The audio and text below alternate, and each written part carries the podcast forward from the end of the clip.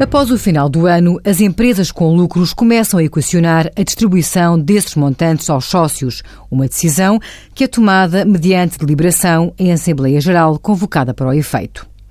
Existindo tal deliberação, é importante conhecer o enquadramento fiscal em sede de IRS para esses sócios beneficiários dos lucros atribuídos. Os lucros e reservas distribuídos aos sócios, pessoas singulares, são considerados como rendimentos de capital, categoria E de IRS, ficando sempre sujeitos à retenção na fonte à taxa liberatória de 28% no momento da sua colocação à disposição.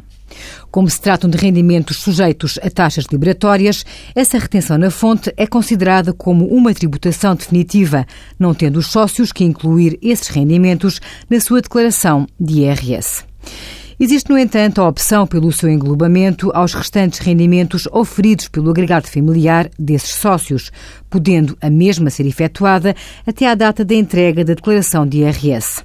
Com essa opção, o sócio fica obrigado a englobar todos os restantes rendimentos de capitais sujeitos a taxas liberatórias. Caso faça essa opção, o sócio entrega o anexo E da declaração de IRS, incluindo apenas metade do rendimento da distribuição e a totalidade da retenção na fonte. Envie as suas dúvidas para conselhofiscal.tsf.occ.pt.